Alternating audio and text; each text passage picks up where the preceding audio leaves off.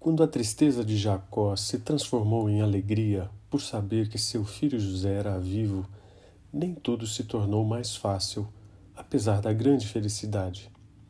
O convite do filho ilustre para que a família se mudasse então para o Egito certamente promoveu uma mistura de euforia e inquietações em todo o clã. As incertezas do passado, uma vez resolvidas em grande parte, deram lugar as indefinições do futuro. Não imagino como a decisão pela mudança foi tomada, mas posso crer que Jacó foi o responsável por ela. E como seria bom se todos pudessem chegar logo ao final feliz da história. Mas havia uma longa viagem antes disso. No meio dela, um lugar de grande significado familiar. Perceba, na fronteira sul de Canaã. Jacó e todos os seus pararam ali para oferecer ofertas a Deus, sacrifícios.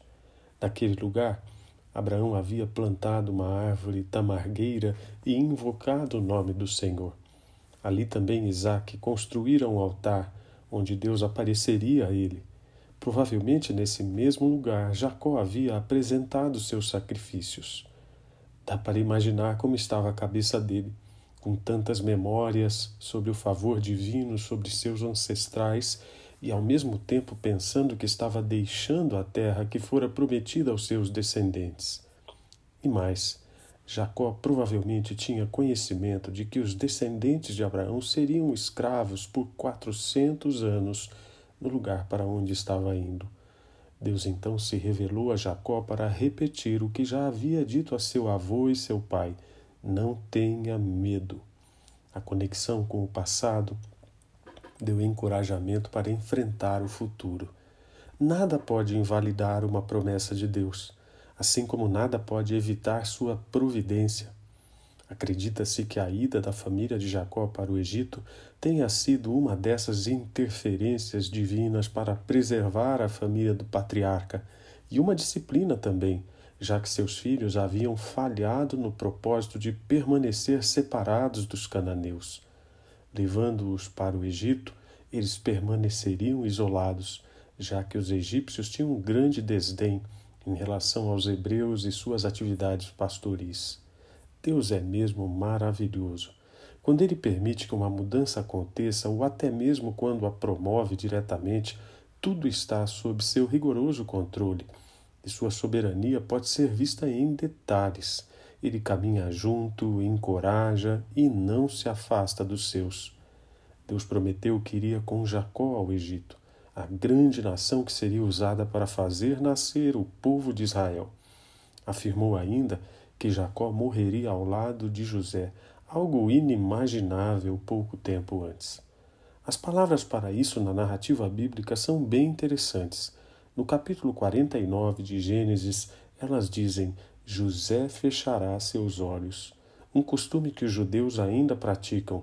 O filho mais velho ou parente mais próximo fecha suavemente os olhos do falecido.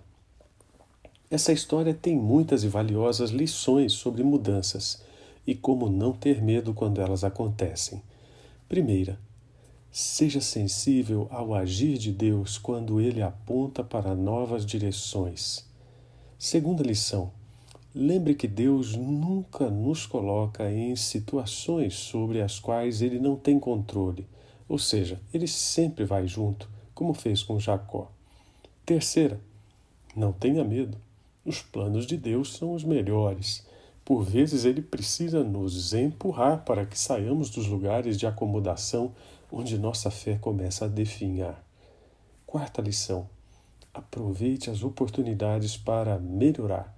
A família de Jacó, sabidamente disfuncional, teve uma grande abertura para começar de novo e se tornar uma comunidade familiar de verdade.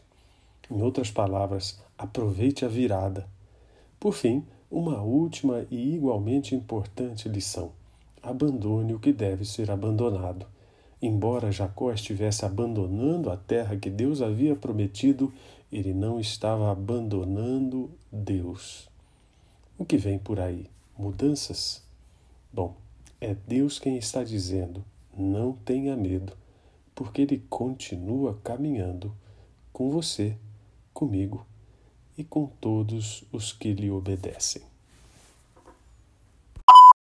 Se esta mensagem falou ao seu coração, entregue sua vida a Jesus Cristo e tenha um relacionamento pessoal com Ele. Quer saber como fazer isso? Quer conhecer mais da Bíblia? Terei prazer em ajudar. Envie uma mensagem para o meu e-mail. Anote aí: soudecristo@tutanota.com. Deus abençoe você.